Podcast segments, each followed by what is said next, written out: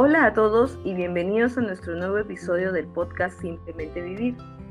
El día de hoy empezaremos nuestras rondas de charlas con conciencia, donde tendremos y charlaremos con diferentes expertos en ramas de autoconocimiento o de las herramientas que nos ayudan a tener una vida equilibrada. Pero antes que todo, analicemos qué es la comunicación auténtica. Una de las habilidades a trabajar para el autoconocimiento es la comunicación.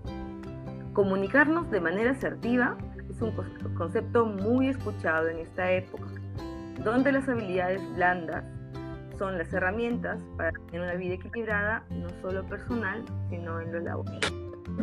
Aunque de la teoría a la práctica hay un trabajo de introspección, análisis y conocimiento interno. Entonces, ¿cuáles serían las habilidades a entender y trabajar para que nuestra comunicación se vuelva asertiva? O mejor dicho, para que nos comuniquemos de manera auténtica. Por eso, el día de hoy nos acompaña mi querida Alondra Quiroz, periodista de la Universidad, de la Universidad Católica del Perú, máster en Desarrollo Directivo, Inteligencia Emocional y Coaching de la EAE e Business School en Barcelona y máster en Autoliderazgo y Conducción de Grupos por la Universidad de Barcelona. Ella actualmente es formadora de habilidades socioemocionales, autoliderazgo y autoconocimiento. Especialista en comunicación con experiencia profesional, en comunicación corporativa, educación, iniciativas de responsabilidad social y editorial en los sectores privados y públicos del Perú. ¿Cómo estás, Alondra? ¿Qué tal? Hola, Lisette, ¿qué tal? Muchísimas gracias por la invitación. Un gusto estar aquí y compartir contigo esta, esta charla. Alondra, cuéntanos qué es lo que vas a hablar el día de hoy. Bueno, hoy quiero compartir con ustedes eh, cómo tener una comunicación auténtica. Como tú bien lo has mencionado, nos habla mucho de la comunicación asertiva y creo que a veces tendemos a tener también una comunicación empática y nos olvidamos de nosotros mismos, ¿no? Nos olvidamos eh, a veces por miedo a, la respuesta de los demás, nos olvidamos de también estar presentes desde nuestro sentir y desde nuestras necesidades en cuanto a la comunicación. Por eso aquí yo eh, invito a, las personas a que primero se escuchen, ¿no? Se comuniquen eh, correctamente con ellos mismos para que después su comunicación sea mucho más auténtica con los demás. Qué fuerte, ¿ah? Lo que me comentas es de que cuán importante es la autoconciencia para nuestra vida. Y bueno, una de las cosas importantes en la vida es la comunicación, si no, bueno, ¿cómo nos hacemos entender? Y toda la base es la autoconciencia o bueno, el autoconocimiento. Bueno, yo un poco para comentar, Alondra es una gran amiga mía, estuvimos las dos juntas compartiendo nuestra pasión del voluntariado. Y bueno, ahora compartimos las dos justas, como pueden ver, este, eh, todo este tema del autoconocimiento que nos apasiona a las dos. Así que, bueno, vamos a ver qué, qué nos sale ahora, ¿sí o no? Y empecemos con el episodio del día de hoy.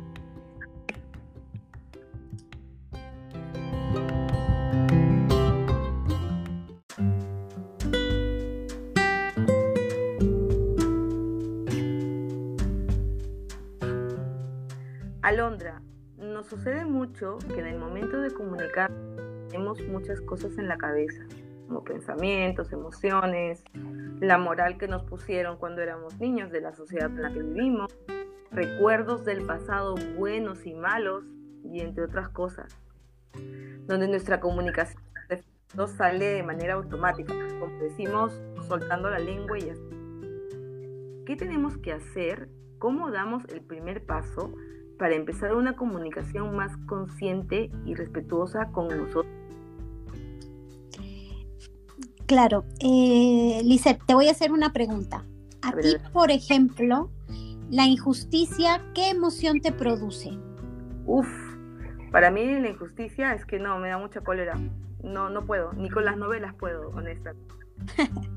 bueno, a, mí también me pasa algo así, ¿no? Es como que cuando veo que, una protagonista de la novela ya está sufriendo, pero desgarradoramente, sin, sin razón ni sentido, dejo de verla, sí, me pasa.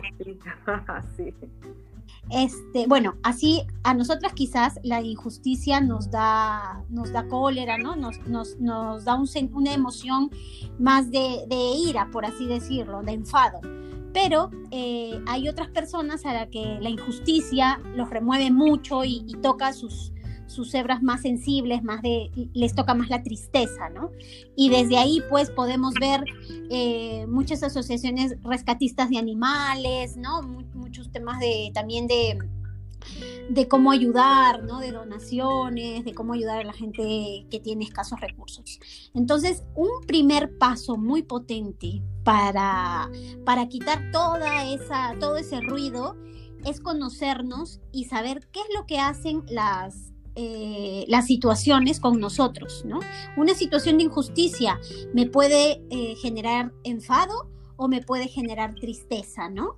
Eh, no sé, pues la visita de un familiar me puede generar alegría, felicidad, satisfacción o me puede generar sorpresa, ¿no? Me, están cogiendo en un momento en el que de repente no estoy, no sé, pues listo para recibir visitas, la casa está desordenada, entonces es una sorpresa que no es tan positiva. Entonces, mientras nosotros reconozcamos, ¿no? A través de este autoconocimiento, qué es lo que nos generan diferentes situaciones y las registremos, es un muy buen paso para poder conocer eh, este sentir. Qué muy interesante en realidad, o sea, es autoconocimiento puro. Total. Ya, qué fuerte.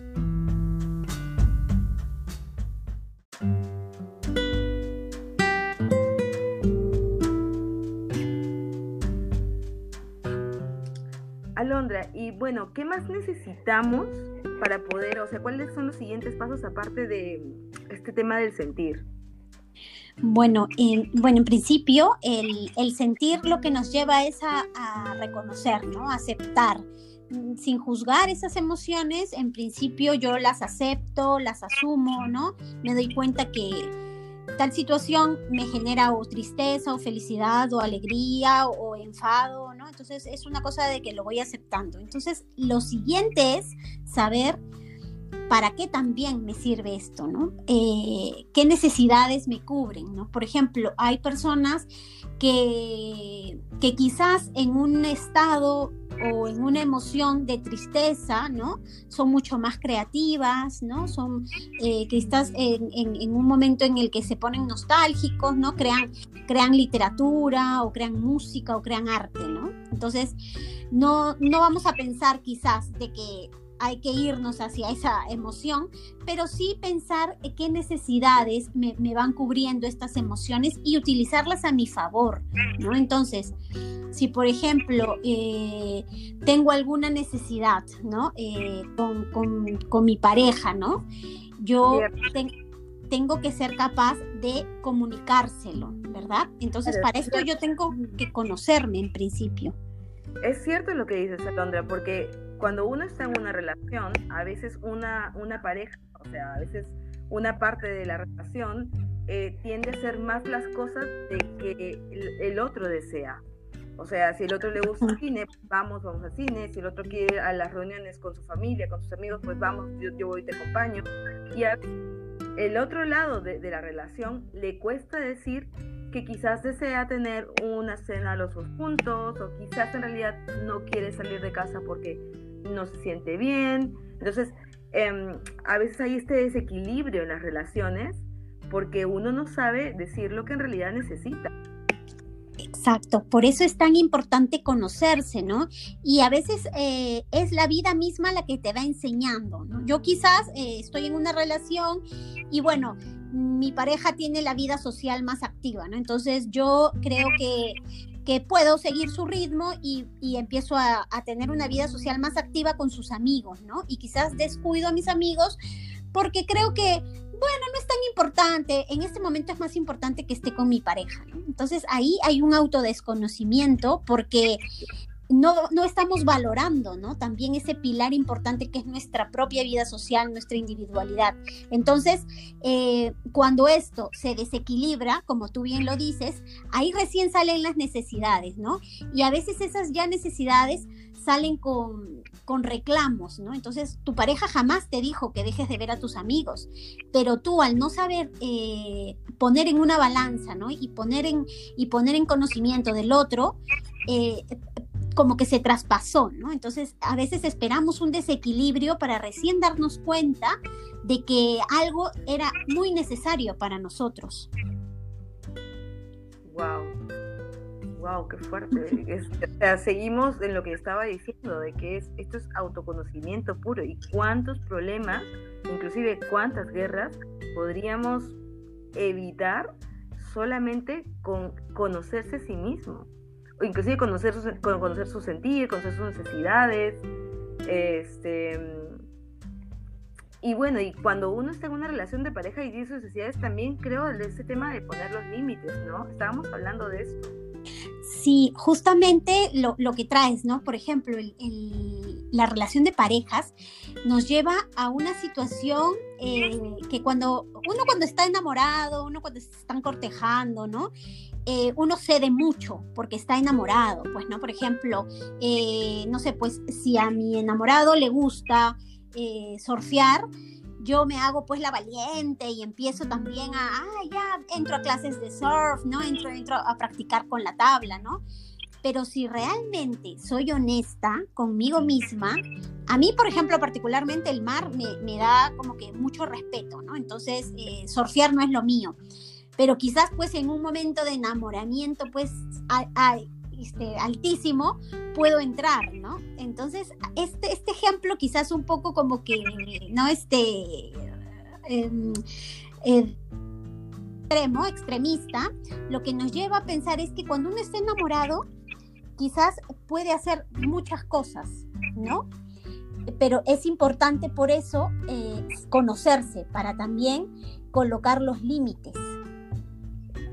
Mm, inclusive, si, si vamos un poco a este análisis, o bueno, si, si pensamos un poco más, enamorado en una relación, una relación de pareja, sino, por ejemplo, si te gusta mucho un trabajo, pasas también por una etapa de, enamoramiento, pero al final, como te gusta tanto trabajo, o porque quizás te gusta el sueldo, o porque quizás en realidad tienes una necesidad, no, no te llegas a valorar de una manera y, la, tu jefe o tus compañeros de trabajo pueden abusar de ti y de tu forma de trabajar y puedes al final terminando, bueno, frustrado, con ni siquiera sabiendo cómo comunicarte.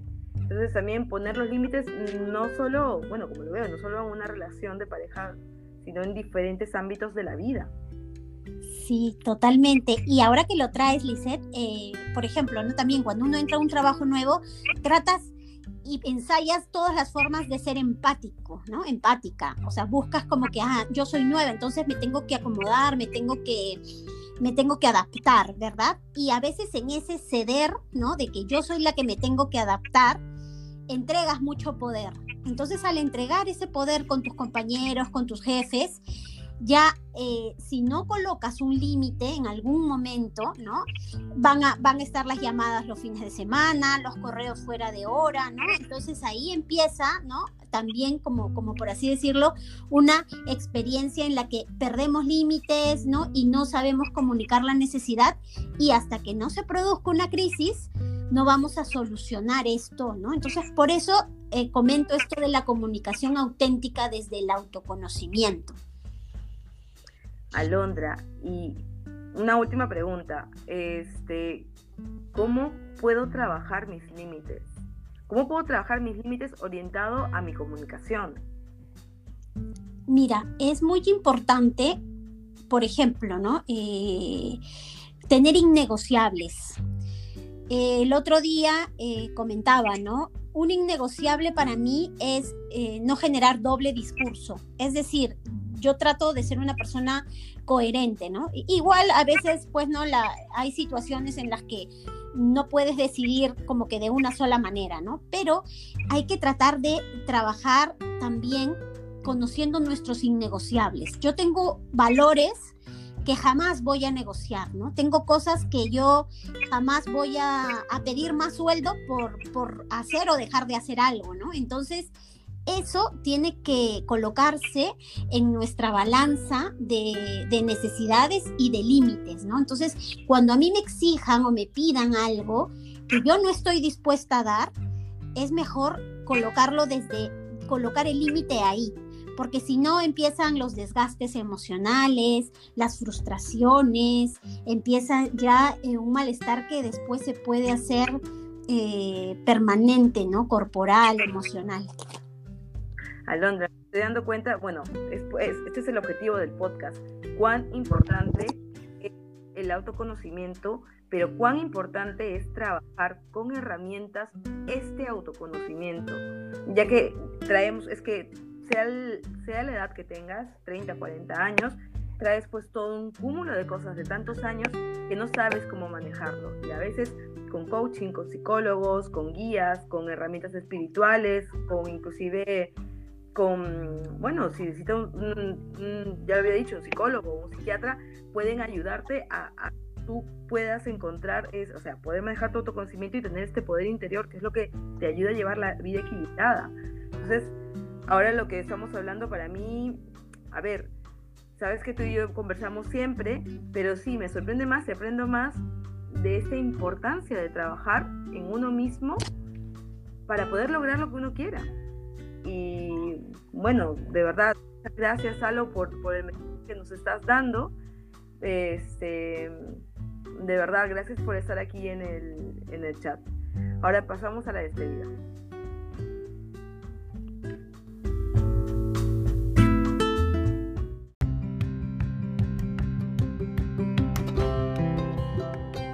Querida Alondra, muchísimas gracias por haber venido. Eres la primera invitada de Simplemente Vivir. ¡Bravo! Ay, gracias, qué honor.